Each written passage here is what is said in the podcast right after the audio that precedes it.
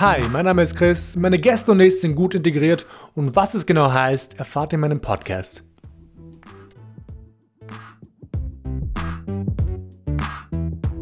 Mein heutiger Gast, Elmina.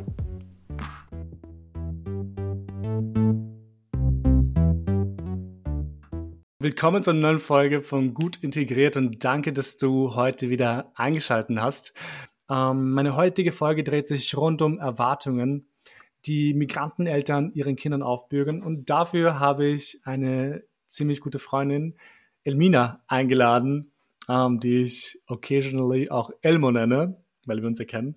Aber ähm, danke, dass du dir heute Zeit genommen hast. Vielen, vielen Dank an dich, dass du mich eingeladen hast. Mich freut es auch sehr, hier zu sein. Und ja, cool. ich. Uh, ich würde dich gleich fragen, ähm, oh Gott, sorry, ich habe dich unterbrochen, aber ähm, wer bist du und was machst du? Erzähl's mal dem Zuschauer oder Zuhörerin. Lol. Also, ich bin Elmina, auch Elmo genannt von meinen Freunden. Ähm, ich bin 24, ich studiere Publizistik und Kommunikationswissenschaften. Genau, ich komme ursprünglich aus Bosnien, und unterhalte mich heute mit Christian in, diesem, in dieser Podcast-Folge ja, über Erwartungen. By the way, ich habe Delmina motiviert, Publizistik zu studieren. Und Fun Fact, Stimmt. wir waren, ohne es zu wissen, in der gleichen Volksschule. Ja. Wir sind quasi crazy Sandkastenfreunde. So cool. Aber ja, ich freue mich, Ur, dass du dabei bist heute. Ähm, und ich würde gleich mit einer Anekdote starten, ähm, falls es für dich okay geht. Ich weiß noch damals, als ich die Matura fertig gemacht habe und dann wurde ich von meinem Papa ein bisschen ähm, in eine Richtung gestoßen, was ich studieren soll, und zwar Lehramt, eben weil er kein Lehramt, also er wollte Lehrer werden, aber konnte es nicht machen, eben wegen anderen Problemen, Verpflichtungen etc. Und aber auch heute habe ich noch die, das Gefühl, dass ich irgendwelche Erwartungen erfüllen muss, wie heiraten mit 20 und ein Haus haben mit 21 und das erste Kind mit 23, aber ich glaube, das ist das, das ähm, Prototypleben eines Albaners. Aber wie schaut das bei dir aus? Hast du das Gefühl, du musst diese Erwartungen deiner Eltern erfüllen? Mm, auf jeden Fall. Also das war, das ist eigentlich Teil meines Lebens, seit ich in der Pubertät bin, sagen wir es so. Ähm, ja, angefangen von der Schule, wo halt viele oder alle Eltern eigentlich sicher in gewissem Ausmaß von ihren Kindern etwas erwarten, eine Leistung erwarten und dann halt später ähm, nach der Schule, was das Studium angeht, was die berufliche Laufbahn angeht, was die Gestaltung des eigenen Lebens angeht. Ja, das sind so die Bereiche, in denen ich mit Erwartungen konfrontiert gewesen bin. Ich glaube, ich glaube, darauf kommen wir später zu, reden, zu sprechen, aber ich glaube, dass viele Migranten, dass Migranteneltern das total auf ihre Kinder transportieren ähm, weil sie vielleicht ein schlechteres Leben hatten. Genau, ich glaube auch, dass es sehr viel damit zu tun hat, dass sie etwas Besseres für einen wollen, aber so ein bisschen ähm, in den Hintergrund stellen oder vergessen, dass ähm, das vielleicht gar nicht das Wichtigste im Leben ist. Welche, wie sich das anhört, welche Erwartungen glaubst du, haben denn Eltern an dich? Ja, wie gesagt, also ganz, ganz groß ist natürlich dieses ähm, Studiending oder ein Studium abzuschließen. Das ist, ähm, seit ich denken kann, immer Thema gewesen.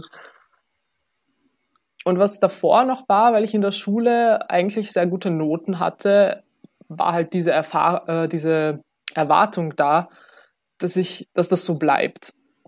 Und dass diese Noten einfach konstant gut sind und sehr gut sind. Ähm, ja, und später kam dann eben mhm. der Wunsch meiner Mutter zumindest, war, dass ich auf jeden Fall studiere und dass ich etwas, dass ich Medizin studiere. Das ist so dieses ähm, typische, weil man halt mhm. halt sehr erfolgreich wird und als Arzt und du verdienst gut Geld und wirst angesehen. Ähm, genau, das ist so. Und ich wollte tatsächlich Medizin studieren, weil das für mich auch, also weil ich natürlich meiner Mutter ähm, quasi entgegenkommen wollte oder diesen Gefallen tun wollte, aber weil ich dann damit auch verbunden habe, dass das, dass man dann eben sehr angesehen ist und sehr wohlhabend und einfach einen guten Job hat. Und natürlich Menschen hilft, um das nicht zu vergessen. Ähm, ja, und ich wollte halt tatsächlich Medizin studieren, hat sich aber mit der Zeit rausgestellt, dass das sicher nicht geschehen wird, weil ich einfach grottenschlecht in Mathe und in Naturwissenschaften war und Latein sowieso gehasst habe. Und mich da auch nicht gesehen habe. I can also, relate. Ja. yes, you know the teacher very well. Fun fact. Erzähl es. We had the same teacher.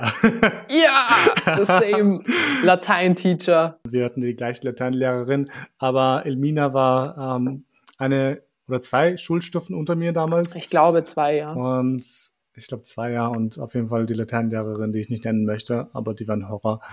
Ähm, sie hat mich gehasst und ich glaube, sie war ein, sie war einfach nur schrecklich. Und oh mein Gott, sorry, ich muss das jetzt erwähnen, das passt jetzt nicht ganz rein, aber ich werde sie jetzt ein bisschen schäden und schämen. Zu Weihnachten hatten wir dauernd diese Weihnachtsfeiern. Das war bei uns üblich.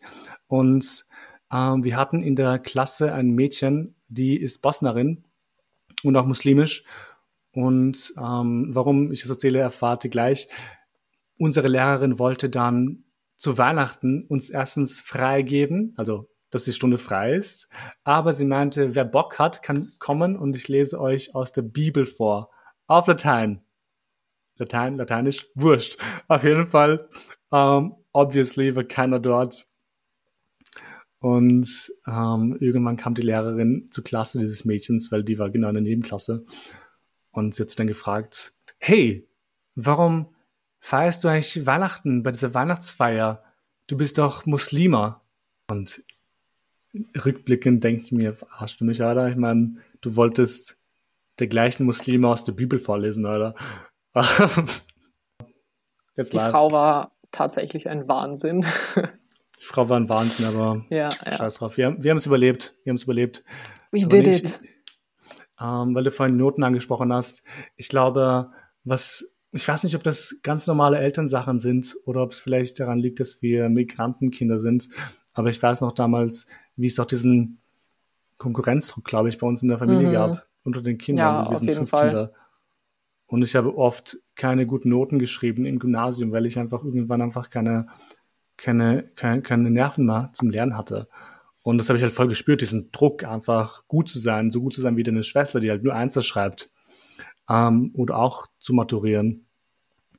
Aber ja, spürst du allgemein diesen Druck, die Erwartungen deiner Eltern zu erfüllen? Mm, mittlerweile würde ich sagen weniger als in früheren, in jüngeren Jahren. Ähm, mhm. Da war es ganz schlimm. Also mit dieser, mit dieser Medizinstudium-Sache zum Beispiel.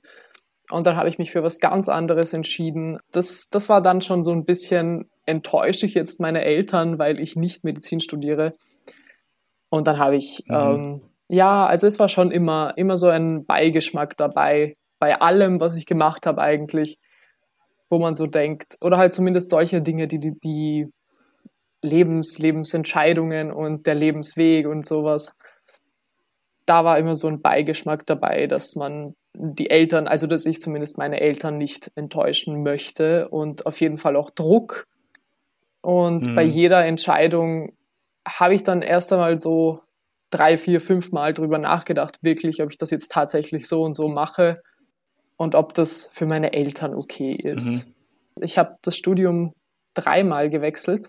Äh, und ich weiß mhm. noch damals, ich habe äh, ich, ich hab an einer FH angefangen, was, das hat mir überhaupt nicht gefallen und wollte dann an die Uni Wien nach einem Semester und habe das hinter dem Rücken meiner Eltern gemacht, äh, so oh. auf eigene Faust und ihnen davon nichts erzählt, weil ich Angst für ihre mhm. Reaktion hatte.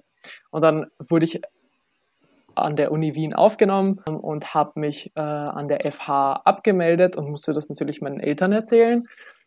Und dann hat mir meine Mutter erst ein bisschen Vorwürfe gemacht, so von wegen, ja, ich habe dir doch gleich gesagt, weil ich habe dann ähm, transkulturelle Kommunikation begonnen, was äh, mhm. mehr so mit Sprachen zu tun hat, mit Übersetzen und Dolmetschen.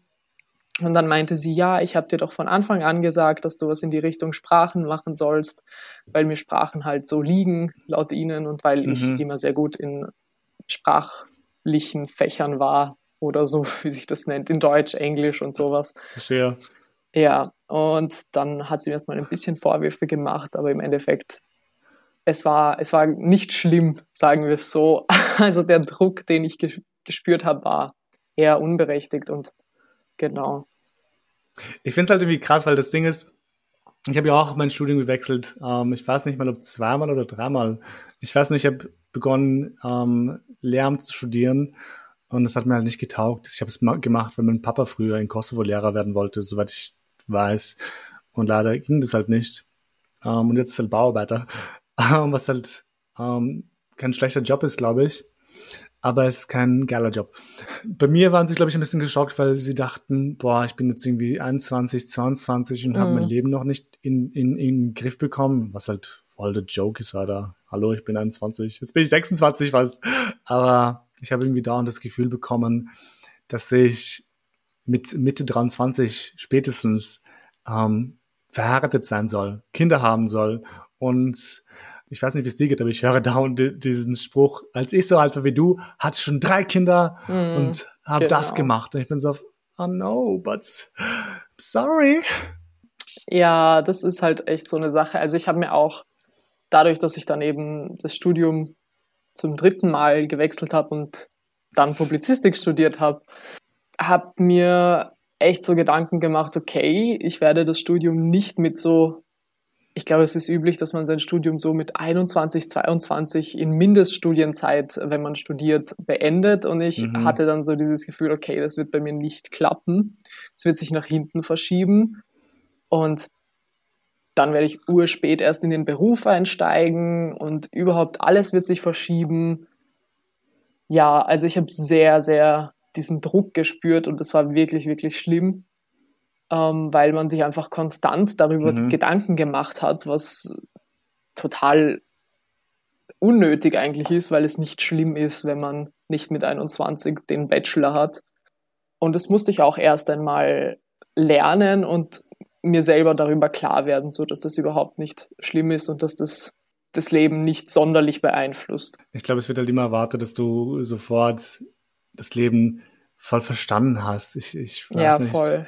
Ich habe da auch das Gefühl, wenn wir auch über, wenn wir über Leute reden, über Verwandte, über Bekannte oder sonst wen, XY, das dann höre, ja, schau die Tochter oder der Sohn von der und der, die, ha die haben schon ein Kind, dann bekommst du ein mhm. Kind und die arbeiten schon. Ich bin so, ja, ich arbeite doch, aber ich will kein Kind haben.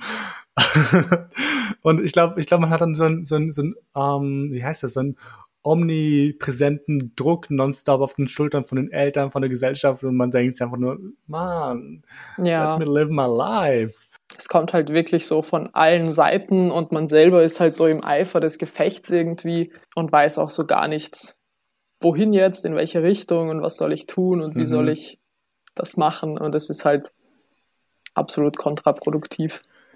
Ähm, wir reden jetzt von so vielen, von so vielen Erwartungen von den Eltern, aber ich frage mal, Boah, ich höre mich an wie so ein Therapeut. Aber Free Therapy Session. nee, aber ich wollte dich fragen, was möchtest du eigentlich von deinem Leben? Wie, wohin geht's für dich hin? Wo bist du in fünf Jahren? Puh, wo ich in fünf Jahren bin, das ist echt so eine Frage, die ich hasse. ähm, ich bin überhaupt nicht so, dass ich mich jetzt festsetze und sage, ja, ich möchte das auf jeden Fall in fünf Jahren erreicht haben, weil ich das früher gemacht habe und das überhaupt nicht gut war für mich selber ähm, und ich mir diesen Druck einfach nicht machen möchte, weil es für mich nicht wichtig ist. Für mich ist wichtig, dass ich etwas mache, was mich erfüllt und was mir Spaß macht in meinem Leben. Ja, für mich ist eigentlich am wichtigsten, dass ich einfach glücklich bin. So corny, wie sich das jetzt anhört. Um, ähm, ich glaube, das ist hier das Wichtigste. Nee, weil ich habe, ja, ich habe da diese Meilensteine im Kopf, die wir Albaner ja, zumindest ist, erreicht mh. haben mm. müssen. weil gerade alle meine Cousins heiraten, Alter. Ich denke mir, fuck off, don't, don't marry. Ich meine, go for it, do it. Aber ich spüre einfach, wie das auf mich zukommt. Ich meine, ich will nicht heiraten und habe auch mit, mit meinen Eltern darüber geredet. Aber das ist ein anderes Podcast-Thema, by the way. Ähm, aber ich wollte dich einfach mal fragen, wie stehst du zu diesen, ähm, ich nenne sie Meilensteine von uns Balkanern? Also dieses traditionelle Denken ist sowieso nichts für mich. nichts, was ich, mhm. ähm, was ich mache oder was ich gut heiße. Ähm, meine Eltern haben mir auch nie so diesen, diesen Druck gemacht, dass ich heiraten muss dann und dass ich zudem in, in diesem Alter verheiratet sein muss und Kinder kriegen soll mhm. oder so, worüber ich sehr, sehr glücklich bin. Aber nichtsdestotrotz hat man, hat man das trotzdem immer so ein bisschen im Hinterkopf, weil einfach das Umfeld so eingestellt wow. ist oder mehr so um, eingestellt ist. Und wenn man dann, wenn, wenn ich nach Bosnien fahre und mich dann halt meine, meine Verwandten fragen, ja, hast du schon einen Freund? Und wie schaut's aus? Und bla bla bla. Das ist halt echt schrecklich, finde ich, weil ich hatte irgendwie nie einen Freund, von dem ich ihn hätte erzählen können oder erzählen hätte wollen, vielleicht sogar. ähm, Sollte man auch ist, nicht machen. Ja, es ist halt Don't einfach, tell family. Keine Ahnung, also es ist sehr toxisch, würde ich sagen. So diese ganze, dieses traditionelle mhm. und ja, hast du schon einen Freund und wann heiratet ihr und keine Ahnung. Ich finde es ich find's nicht so gut. Dass man überhaupt davon ausgeht, dass du heiraten musst. Ja, genau, das, sind, das, ist, das ist einfach dieses, also wenn jemand sein Leben so gestalten möchte und wenn das für jemanden wichtig ist, dann ist es ursuper, wenn man seinen Weg gefunden hat. Ähm, für mich ist das alles einfach nicht wichtig. Ähm, denkst du, denkst du, dass viele, ach, ich meine, viele Migrantenkinder ähm, ähnlich wie du denken oder irgendwie Probleme haben mit diesem ähm, Schachteldenken, nenne ich es mal? Mhm.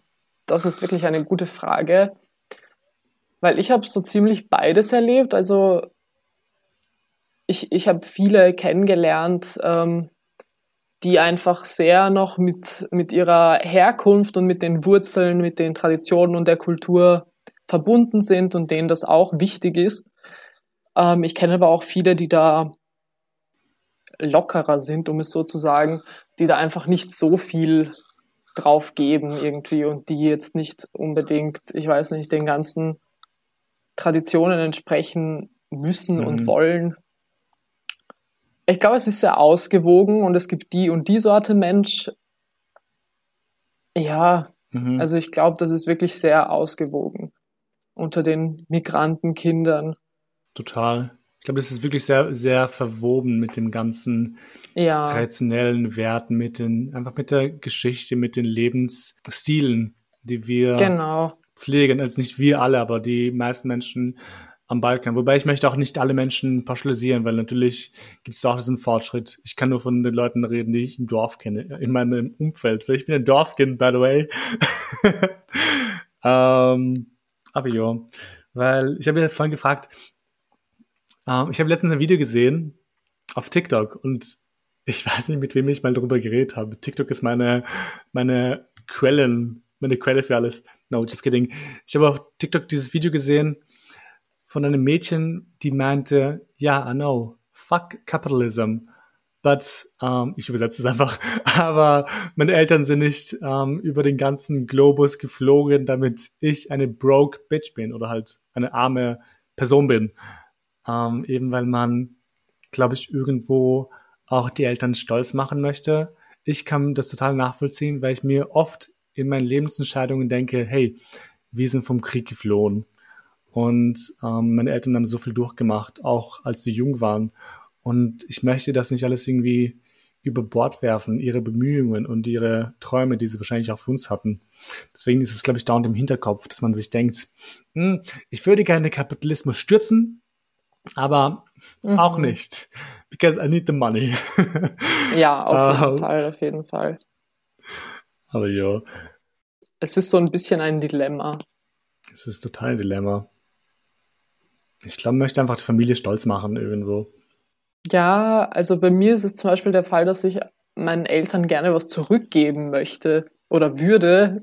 Ich würde ihnen sehr mhm. gerne was zurückgeben und sie in Zukunft auch finanziell unterstützen können, beispielsweise, weil sie einfach ähm, die Jahre hindurch sehr, sehr viel gegeben haben für meine Schwester und mich, aber selber mhm. immer zurückgesteckt haben und ähm, sehr dafür gekämpft haben, dass wir irgendwie ein gutes Leben haben und dass wir einfach gut leben können, ohne dauernd ähm, auf das Geld zu achten zum Beispiel. Und wir sind nicht reich oder so heute, aber ich kann sagen, dass wir nicht konstant irgendwie darauf achten müssen, ob wir jetzt nicht irgendwie Geld sparen müssen und dann nicht in den Urlaub fahren können oder so.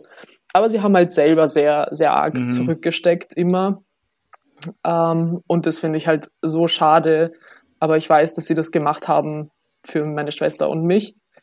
Und mein Hintergedanke ist halt immer so, dass ich ähm, gerne viel Geld verdienen würde, um ihnen dann unter die Arme greifen zu können und vielleicht ihnen irgendwie ein Haus bauen zu lassen oder so, sowas halt. Ich habe ja das Gefühl dauernd, ich meine, ich, ich finde, wie soll ich das sagen? Ich finde, es ist total okay, wenn man ein Leben führt, was auch deine Eltern ein bisschen vorgeplant haben. Aber ich finde, dass man selbst entscheiden darf in vieler Hinsicht, weil ich erlebe das sehr oft, dass ich sage, hey, ich will zwar arbeiten und das und das und mache es auch. Ich meine, ich sich komisch an, ich will arbeiten. uh, you know what I mean, hoffentlich. Also nee, was ich halt, was ich irgendwie interessant finde, ist ja, dass ich oft mein eigenes Leben, für mein eigenes Leben entscheiden möchte, wie ich es gestalten möchte, aber mhm. trotzdem werde ich ein bisschen zurückgehalten. Ich merke es oft bei Themen ja. über Religion und über Ehe und über Kinder bekommen ja, genau. über, ob ich ein Haus haben möchte, mit wem ich zusammenleben möchte, ob ich in eine WG zusammenziehen möchte mit mhm. einem Freund oder einer Freundin. Und ähm, ich glaube, das sind halt auch Themen, die, die stark in die Richtung Erwartungen geben, eben weil auf jeden Fall ich, ich, ich das Gefühl habe, dass wenn ich mich für mich selbst entscheide, dass ich meine Eltern und meine Familie rundherum enttäusche mhm. und das ist so ein beschissenes Gefühl oder meine, meine Geschwister, äh, ähm, I don't know, ich glaube, das ist so ein Druck, mit dem ich ein bisschen herumlaufe, wenn man sich für sich selbst entscheidet, dass man vielleicht der Buhmann ist. Das Gefühl kenne ich auf jeden Fall. Das ist ähm, sehr präsent auch. Ähm, weil es bei mir ja ganz ähnlich ist, dass ich auch eben durch diese Einstellung auch zur Religion und so nicht so nicht so die, verbunden bin einfach damit und das für meine Eltern beispielsweise wichtiger ist für mich, als für mich ähm, und sie halt wissen, dass es für mich kein so großes Thema ist, ist es manchmal so ein bisschen ähm, ein schlechtes Gewissen, dass man die Familie auch zurücklässt, wenn man zum Beispiel auszieht oder so oder ausziehen möchte. Oh Gott, ja. Ja, diese Gefühle sind auf jeden Fall da. Schrecklich. Ich bin ja kurzzeitig ausgezogen, ähm, weil ich in München gelebt habe. Um, ähm, shout out to my Munich people, by the way. nee, und das war halt totaler Horror für meine Mutter damals, weil sie meinte, nein, du ziehst nicht aus, bevor du heiratest. Und ich war so, Mutter, what the fuck? Like, as soon as I got a fucking job that pays well. Um, ähm, und es ist halt doch immer so, dass ich irgendwie nicht aus, also ich kann schon ausziehen, aber es ist so ein Kampf, den ich mit dir führen muss. Mhm. Uh, und das ist total beschissen. Aber was ich ansprechen wollen würde, und wir haben das auch angesprochen, behind the scenes, uh, was, glaube ich, dir auch voll wichtig ist. Wir haben darüber geredet, es gibt oft diese Jokes auf, auf Instagram und allgemein auf sozialen Medien, dass Migrantenkinder uh, mit zehn Jahren schon um, die Papiere ihrer Eltern ähm, ausfüllen müssen, weil die Eltern oh, eben ja. keine, kein Deutsch können. oh mein Gott. Und ich hatte das Glück, dass ich das nicht machen musste, weil ich halt die Jüngste bin und war. Aber meine Schwester musste sich da durchfressen durch die Zettel vom Finanzamt und von irgendwelchen anderen Sachen. Und ich glaube, mhm. du hast mir mhm. da sehr viel zu erzählen, deswegen Bühne frei, liebe Elmo. Oh ja, auf jeden Fall. Das ist mein Thema. Ähm, ja, also ich bin die Älteste von zwei Kindern. Noch dazu diejenige, die am besten Deutsch spricht, würde ich sagen, oder die halt zumindest, bevor meine Schwester dann auch geboren wurde, am besten Deutsch gesprochen hat in der Familie. Und ich war in sehr frühen Jahren dann schon als Übersetzerin und Dolmetscherin tätig für meine Eltern. Das heißt, ich habe schon Dolmetsch- äh, und Übersetzungserfahrung. Also bitte please hire me.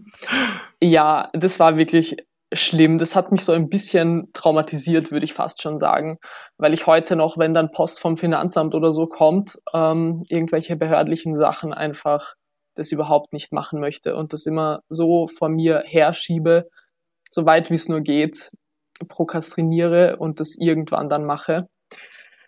Und dann auch mit einem sehr mulmigen Gefühl, weil das einfach, ja, meine Eltern konnten das halt nicht gut übersetzen und dann war ich oder konnten einfach nicht die Texte so gut verstehen. Und wir kennen alle Behördendeutsch, das ist sogar für mich manchmal sehr schwer verständlich. Ähm, mhm. und dann war ich nicht nur für meine Eltern dafür zuständig, sondern für irgendwelche Freunde und Bekannte, die auch nicht so gut Deutsch konnten und dementsprechend damit irgendwie Probleme hatten. genau. Das heißt, ich war dann schon in sehr frühen Jahren tätig als Unterstützerin und Sekretärin für alle sozusagen. So ein bisschen habe ich dieses oh Gefühl.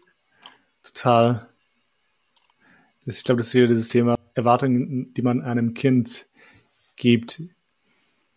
Und ich glaube, das ist auch wieder das Ding, man gibt dem Kind eine Rolle, die ein Erwachsener haben sollte. Also ja. ich glaube, ab 17 ist es voll okay, das ist, ich glaube, 16, keine Ahnung. Aber 10 ist Auf halt, 10, 11 Fall. ist halt doch ziemlich jung. Man um, muss sich ähm, halt mit hm. diesen Sachen eh irgendwann auseinandersetzen. Und ich kann jetzt zum Beispiel sagen, dass ich daraus auch sehr viel gelernt habe und mich dementsprechend sehr gut auskenne, was diese ganzen Angelegenheiten angeht. Aber es war wirklich sehr viel. Also es war gar nicht so schlimm oder so, aber es war halt auf jeden Fall eine Erwartung, die auch Druck ausgeübt hat auf einen, weil ich mir dann irgendwie doof vorkam, wenn ich was nicht verstanden habe oder wenn ich nicht gewusst habe, was genau jetzt da ähm, irgendwie Thema oh no. der ganzen Sache ist, was halt so blöd ist, weil ich einfach so jung war und das auch nicht verstehen musste in diesem Alter. Ja, das ist so arg, weil ich habe da gerade erstens meine eigenen Erfahrungen im Kopf und zweitens habe ich einen TikTok gesehen wieder. Ich liebe TikTok. Ähm, war ein Mädchen und ich glaube, die war Deutsche, also die war halt aus Deutschland, aber Migrantin oder mit Wurzeln, whatever. Und ähm, die haben eine, eine zu hohe Rechnung bekommen von irgendeinem Arzt, glaube ich, oder eine Strafe. I don't know, irgendwas was. Und die Mutter stand daneben und die Tochter ist in der Warteschleife und die Mutter schreit sie an. Sag ihnen, dass oh, ja. das war und dass das war und das ist zu viel. Und dann plötzlich hebt die Person ab am anderen Ende und sagt, guten Tag, willkommen bei sonst was. Und die Mutter fängt an zu schreien und mm. sie ist auf, mm zu viel Geld, zu viel Geld. Und das Kind ist so, Mama, warte mal, lass mal. Und dann hat sie halt aufgelegt, weil sie, das war ihr zu dumm. Und ich glaube, wir hatten auch sowas in der Familie, also solche, solche Momente. Ähm, aber, ja, ja, es gab auch voll oft, also das ist auch eine sehr starke Erinnerung in meinem Gedächtnis, ähm, dass wenn auch irgendwas in der Schule war oder so und ich dann halt erzählt habe, ja, ich bin, ich hatte zum Beispiel in der Schule irgendwie eine Zeit lang in der Volksschule, war ich den Lehrerinnen ähm, zu, zu sehr Tratsch-Tante, weil ich mit meiner Sitznachbarin zu viel geredet habe während du? des Unterrichts. Genau, und dann später, dann habe ich irgendwie nicht mehr so viel gelabert und dann war ich aber zu ruhig. Und dann hat das meine Mutter genervt. Okay weil irgendwie zuerst redet das Kind zu viel und dann redet es viel zu wenig. Was wollen die eigentlich? Und dann meinte sie so, sag denen mal von mir das, das, das und das und hat mir irgendwelche Sachen aufgezählt. Und so, und ich war nur so, oh mein Gott, nein, das kann ich meinen Lehrer nicht sagen, das werde ich meinen Lehrer nicht sagen. Und ich war so, ja, bitte Voll. lass mich, verschonen mich mit diesen Sachen. Und es ist bis heute so geblieben, auch bei irgendwelchen Anrufen sag ihnen das und das und das und ich kann aber nicht ja. so sein. Also mm, das ist urunangenehm und ich kann einfach am Telefon zu irgendwem nicht Aha. so sein, wie es meine Mutter gerne hätte, dass ich den Leuten voll. da meine Meinung sage und ihnen voll das schlechte Gewissen mache oder so. It's not oh gonna Gott, happen, Das wäre so geil. Das wäre echt mega. Ich, weil Gott, ich denke gerade nach, mein Papa hat manchmal Befunde, also Arztbefunde mhm, oder genau. allgemein Briefe von irgendwem, keine Ahnung. Und dann kommt er zu uns. Vor allem die Befunde sind halt total schwer zu lesen, weil ich kann halt, ich kann halt Behördendeutsch bis zu einem gewissen Grad, oder? Mhm. Aber ich weiß nicht, wie ich diese Befunde übersetzen soll. Ja. Ich bin kein scheiß Arzt. Um, ähm, und schon gar nicht spreche ich eh ziemlich schlecht Albanisch. Also ich kann Albanisch, aber das geht halt es ist halt dieses Smalltalk-Albanisch, das, was halt ganz normal ist, aber ich kann ja, keine, und nicht keine... irgendwie Medizinsprache Albanisch oder Bosnisch. Genau, genau, und das ist halt total anstrengend, aber ich glaube, man wird da einfach als ältestes Kind sehr früh mit dieser Rolle konfrontiert, dass man auch bei vielen Sachen helfen soll, dass man dann Sachen übernimmt ähm, und irgendwo hingeht und Sachen abgibt. Aber einfach mal, um das Thema wieder abzu, ähm, abzuchecken. Wie ging es dir allgemein mit dieser Rolle? Ja, ich muss sagen, also ich habe dadurch wirklich sehr viel auch mitnehmen können und lernen können, weil ich eben diese ganzen Abläufe so kenne, was zum Beispiel was mit Behörden irgendwie zu tun hat, wie man mhm. da dran geht und da habe ich wirklich sehr viel gelernt für mein eigenes Leben. Ähm, aber es war auch schon sehr, sehr anstrengend und sehr schwer und es hat auch ähm, sehr viel von mir abverlangt, einfach auf Abruf immer da sein zu müssen und mich um diese ganzen Dinge zu sorgen und dann halt nicht nur für meine Eltern, sondern irgendwie für andere Leute auch. Ähm, und ich mache es im Nachhinein, mhm. bin ich immer sehr froh, dass ich den Menschen he helfen habe können. Aber im Vorhinein habe ich immer so ein bisschen eine Angst, eine Anxiety, den Erwartungen nicht gerecht werden zu, gerecht werden mhm. zu können und den Leuten nicht weiterhelfen zu können. Was nicht so gut ist, würde ich sagen. Ähm, weil einfach immer so eine Angst, so eine Anxiety da ist. Und ich glaube, es hat sich irgendwann auch ähm, sehr auf meine mentale Gesundheit ausgewirkt, dass man, dass ich einfach das Gefühl mhm. hatte, gewisse Dinge, gewissen Erwartungen entsprechen zu müssen und gewisse Dinge einfach erledigen zu müssen, mhm. ohne Wenn und Aber, weil ich sonst irgendwie nicht nett bin oder so. Keine Ahnung, wie ich das jetzt erklären mhm. soll, aber weil ich, ja, einfach hilfsbereit zu sein quasi. Und ich bin auch sehr hilfsbereit, aber das war halt eine super große Bürde einfach auch, weil, weil das schon in so jungen Jahren auch ähm, Teil meines Lebens war. Witzigerweise, ich weiß voll, was du meinst, also nicht aus eigener Erfahrung, muss ich zugeben, eben weil ich immer der Jüngste in meiner Familie war, aber ich weiß noch, wie meine Geschwister auch für Verwandte von uns ähm, Bewerbungen schreiben mussten. Ja, ja, what the hell, du bist, du bist so elf? Okay, elf ist vielleicht ein bisschen übertrieben, aber du hast 14, 14, 15 selber irgendwie noch vielleicht noch nie eine Bewerbung abgeschickt und musst sowas. Also ich habe zum Beispiel für mich selber nie, noch nie Lohnsteuerausgleich gemacht, aber ich kann es halt, weil ich seit Jahren Lohnsteuerausgleich für meine Eltern mache und das ist irgendwie ein bisschen, ich meine sehr gut, weil jetzt kann ich's, aber es ist auch sehr beängstigend. Ich glaube, es ist irgendwo nötig, aber andererseits auch irgendwo schade, weil man so früh schon diese Verantwortung übernehmen muss und eine Erwartung erfüllen ja. muss. Ja, nee, wir sind eh fast am Ende angekommen und ich würde gleich die letzte Frage stellen. Liebe Elmina, liebe Elmo, was würdest du Eltern empfehlen, Migranteneltern, wie sie mit ihren Kindern umgehen sollen? Hast du irgendwelche Tipps? Ja, ich würde ich würde sagen, dass man den Kindern einfach mal oder seinen Kindern einfach mal etwas mehr Freiraum oder halt irgendwie sie selber entscheiden lässt und sie selber mal machen lässt und dass man da einfach Vertrauen in sie hat und ähm, dass sie schon das Richtige machen werden und dass sie die richtigen Entscheidungen für sich treffen werden. Und man kann, glaube ich, trotzdem als Elternteil und als ähm, Guide oder Mentor, Berater, was auch immer, als Eltern einfach Teil des Lebens sein und für das Kind da sein und es unterstützen und ähm, irgendwie beraten, wenn in gewissen Fragen und seine Meinung äußern.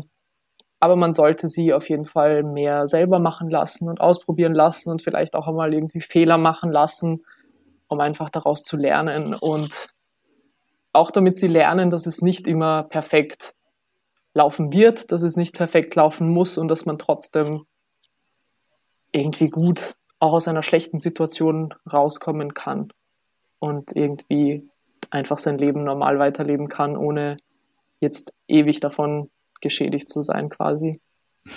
Das ist, was ich sagen würde, dass man einfach mehr Vertrauen in die Kinder hat und sie einfach mal machen lässt. Vertrauen ist gut. Ich glaube, man sollte sein Kind einfach aus, des, aus dem Nest raushauen und fliegen lassen das muss man früher oder später sowieso. So traditionelle Werte und sowas angeht, das muss halt jeder für sich selber wissen. Total. Ich würde ich würd gerne auch etwas mehr Lockerheit in die Richtung sehen. Aber das ist halt jedem selber und jeder Familie, jeder Person selbst überlassen, wie man mit sowas umgeht. Ich stimme dir total zu. Aber jetzt sind wir eh am Ende angelangt. Ich danke dir vielmals, dass du da warst. Es hat sehr Spaß Dankeschön. gemacht, mit dir zu reden. Mir hat es auch sehr viel Spaß gemacht. ist ja voll cool. Ich meine, wir haben das Thema EU oft besprochen, glaube ich. Ja, ich glaube, das ist so Number One Thema bei uns, wenn wir irgendwie in, in Deep Talk Mood sind. Ja. Dann mündet es irgendwie immer in diesem Thema. Also egal, wo wir beginnen. Total. Wir es war schön, dich zu interviewen. Ähm, und ja, dann sage ich mal Tschüss. Danke an alle Menschen, dass ihr zugehört habt. Und ich hoffe, ihr hattet Spaß beim Zuhören und vergesst uns nicht auf Instagram zu folgen. Ich werde euch die ähm, Tags, die Ads reinhauen in die, in die Textbeschreibung. Und jo, vielen Dank und ciao, ciao. Bye, bye.